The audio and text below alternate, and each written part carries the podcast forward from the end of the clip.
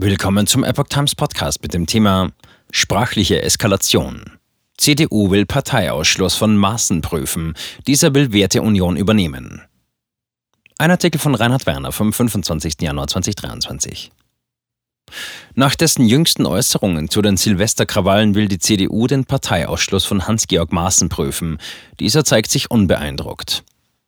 Die CDU will offenbar ein Parteiausschlussverfahren gegen den früheren Präsidenten des Bundesamts für Verfassungsschutz, Hans-Georg Maaßen, prüfen. Anlass dafür sind jüngste Äußerungen des Juristen über die Silvesterkrawalle.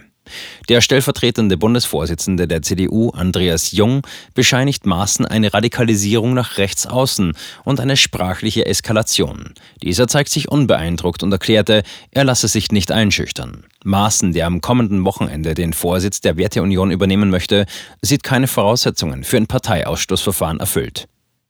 Maaßen diagnostiziert Selbsthass als Triebfeder der Linken. Bereits in den vergangenen Wochen hatten Teile der CDU den früheren Verfassungsschutzpräsidenten zum Parteiaustritt aufgefordert. Auslöser waren Aussagen in einem Interview sowie auf Twitter. So äußerte sich Maaßen in einem Gespräch mit dem Publizisten Alexander Walasch am 16. Januar zu den Ereignissen der Silvesternacht in Berlin.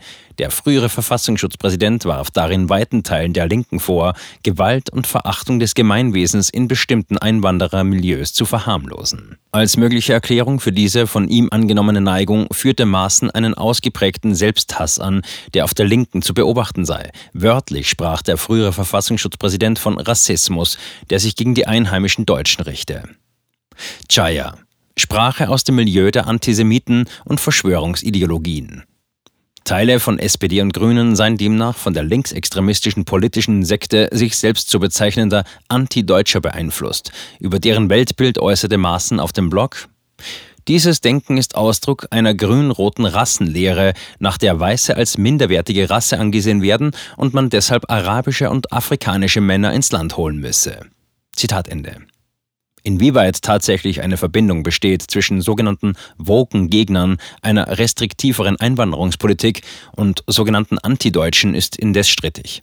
Tatsächlich fallen Bestrebungen, die dieser Position zugeordnet werden, eher durch aggressive Islamkritik und Agitation gegen arabische Rackets auf. Seine Gegner in der CDU nehmen hingegen weniger Anstoß am inhaltlichen Gehalt der Aussage als an der Formulierung. Generalsekretär Mario Chaya wirft Maaßen auf Twitter vor, sich einer Sprache aus dem Milieu der Antisemiten und Verschwörungsideologien zu bedienen. Die Bundestagsabgeordnete der Grünen, Lamia Kador, äußerte, wer offen noch von menschlichen Rassen spricht, der hat jegliche politische sowie gesellschaftliche Mitte verlassen. Zitat Ende. Auseinandersetzung mit Seenotretter auf Twitter. Auf Twitter machte Maaßen dann deutlich, was er im Kontext mit der Einwanderungspolitik unter einer antideutschen Ausrichtung versteht. So reagierte er auf einen Tweet des im Bereich der privaten sogenannten Seenotrettung durch Nichtregierungsorganisationen engagierten Soziologen Axel Steyer. Dieser hatte erklärt, alle hoffen auf Besserung, auf ein Ende von Rassismus und Abschottungspolitik. Ich fürchte, dass das nicht kommt, solange Deutschland existiert. Das ist alles so verfestigt und in den regelhaften Strukturen fest verankert. Das ist mit Reformen nicht zu lösen. Zitat Ende. Auf kritische Kommentare erwiderte Steyer, bald sei Schluss mit dem lustigen Leben als Weißbrot, womit er die autochtone Bevölkerung meinte. Durch vermehrte Ehen von Menschen mit unterschiedlichem ethnischen und kulturellem Hintergrund werde es eine Enthomogenisierung geben. Diese unterstütze er mit seiner Arbeit, so Steyer. Maaßen zitierte anschließend dessen Beiträge und äußerte dazu, wir können dankbar für Herrn Steyer sein. Er fühlt sich so sicher, dass er ausspricht, was die treibenden Kräfte im politischen medialen Raum als Stoßrichtung haben. Eliminatorischer Rassismus gegen Weiße und der brennende Wunsch, dass Deutschland verrecken möge. Zitat Ende. Maaßen will Zentralstelle für Dokumentation von Cancel Culture einrichten.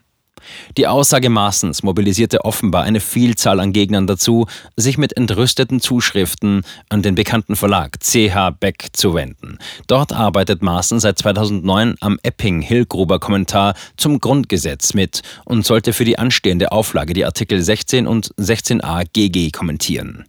Nachdem auch einige Juristen, die an der Publikation mitwirken sollten, ihren Rückzug androhten, sollte Maaßen kommentieren, kam es zu einer Beendigung der Zusammenarbeit. Wie die Legal Tribune Online berichtet, erklärte der Verlag, er wolle seine Möglichkeiten nutzen, den Verlagsvertrag mit Herrn Dr. Maaßen zu beenden. Daraufhin aber dieser am 17. Januar selbst fristlos gekündigt. Der Verlag erklärte, die Kommentierungen Maaßens seien zwar fachlich nicht zu beanstanden, die Debatten um dessen öffentliche Äußerungen würden aber dem Grundgesetzkommentar, den Herausgebern und dem Verlag schaden. Maaßen verglich den Vorgang mit dem Wirken eines revolutionären Wächterrats, der sich zu entscheiden anmaße, wer als Jurist überhaupt noch ernsthaft publizieren darf und wer nicht. Er kündigte an, sich in den nächsten Monaten für die Einrichtung einer Zentralstelle einzusetzen. Diese soll Fälle der Ausgrenzung, der politischen Benachteiligung und auch Verfolgung in Deutschland dokumentieren. Wahl zum Vorsitzenden der Werteunion kaum gefährdet. Inwieweit die jüngsten Turbulenzen Maaßens Ambitionen auf den Vorsitz der Werteunion haben, ist ungewiss.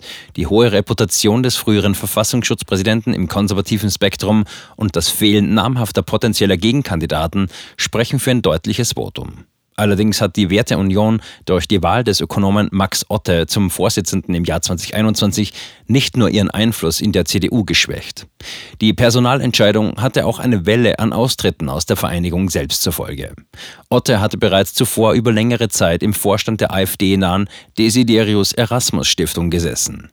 Im Jahr 2022 ließ er sich von der Partei 2022 als Bundespräsidentschaftskandidat nominieren.